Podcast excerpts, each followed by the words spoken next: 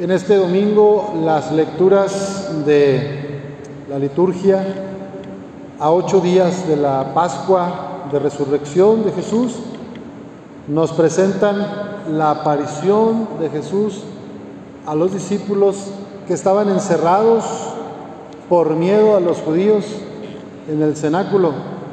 Y faltaba Tomás. Tomás no estaba. Y ya sabemos que cuando ellos le dicen, Tomás, hemos visto al Señor, está vivo. Él no cree. Y les dice, si no meto mi dedo en las llagas de sus manos, si no meto mi mano en su costado, no creeré. ¿Qué significa creer en Cristo resucitado? ¿Qué significa para ti confiar en que el Padre del cielo levantó a Jesucristo y que vive inmortal y glorioso aquí entre nosotros?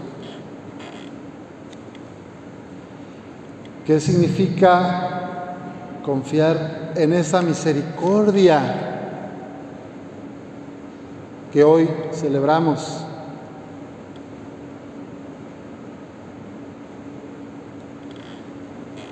Los discípulos estaban encerrados a puerta cerrada y lo contrario a la confianza es el miedo estaban con miedo, por eso estaban encerrados. ¿Cuántos de nosotros hemos sentido miedo a salir de nuestra casa? Miedo a decirle a alguien lo que siento, lo que me pasa. Miedo a confrontar a un compañero de trabajo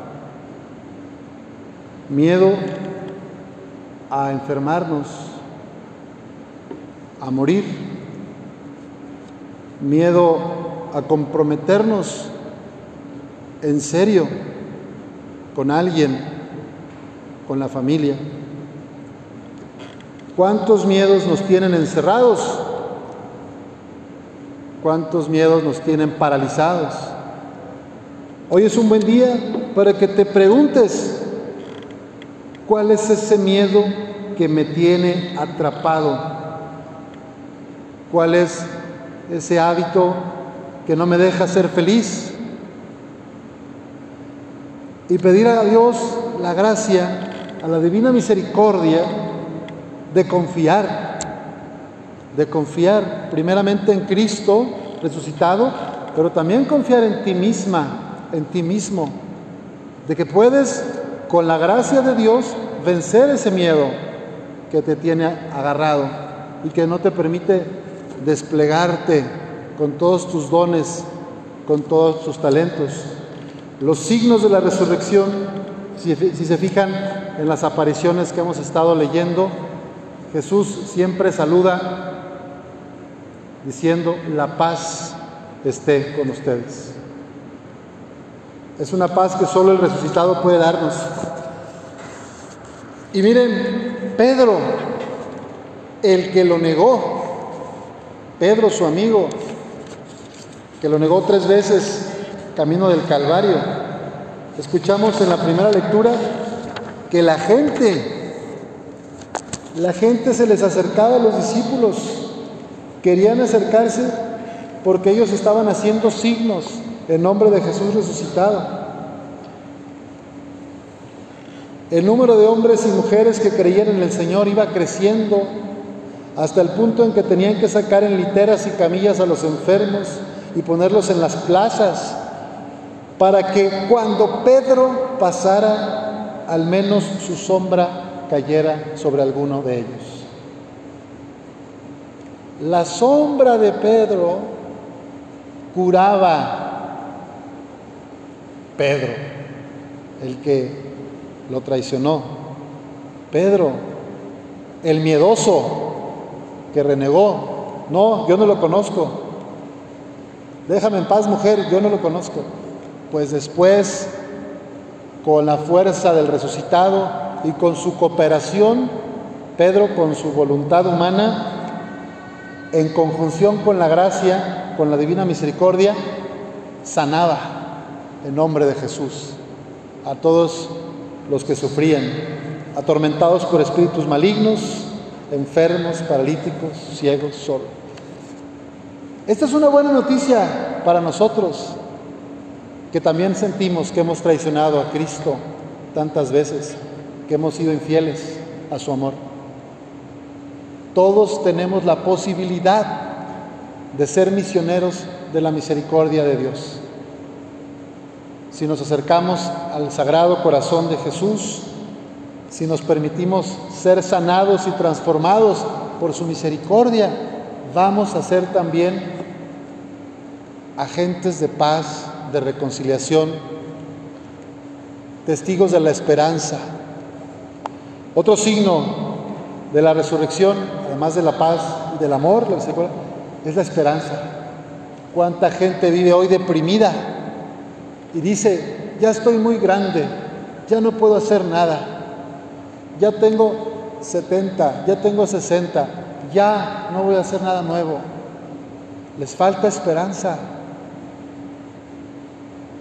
Muchos hombres y mujeres han hecho las mejores composiciones literarias, musicales, de cuadros en sus setentas y ochentas. Uno puede crear siempre. Y lo más importante es que el amor de Dios es gratis.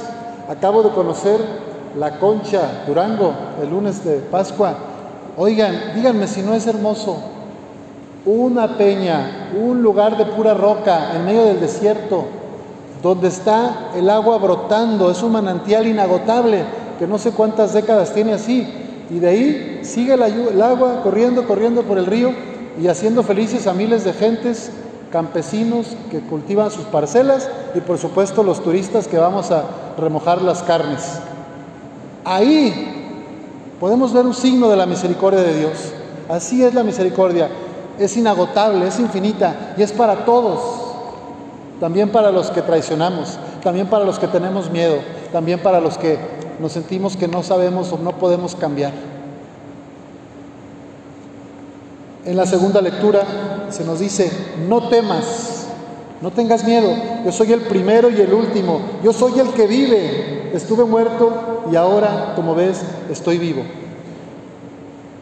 Tengo las llaves de la muerte y del más allá. Pongamos nuestras vidas en Cristo resucitado.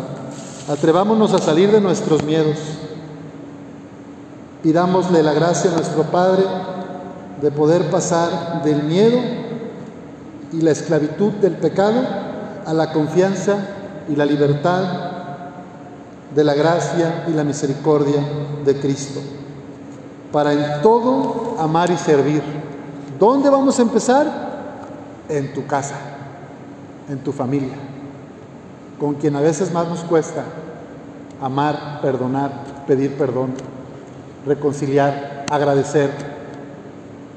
Ahí hay que empezar. Es tu primera misión, tu casa, tu marido, tu esposa, tus hijos, tus nietos, tus comadres. Luego ya vienen los vecinos, luego viene el barrio, pero hay que empezar por tener misericordia a los que tenemos alrededor.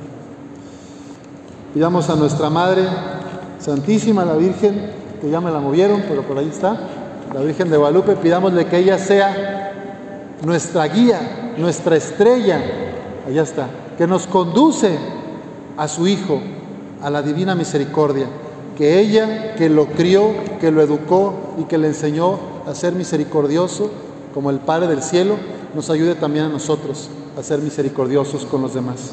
Y sigamos así esa invitación que Jesús nos hace. Como el Padre me ha enviado, así también los envío yo a ustedes. a ser misioneras y misioneros de la misericordia de Dios. Así sea.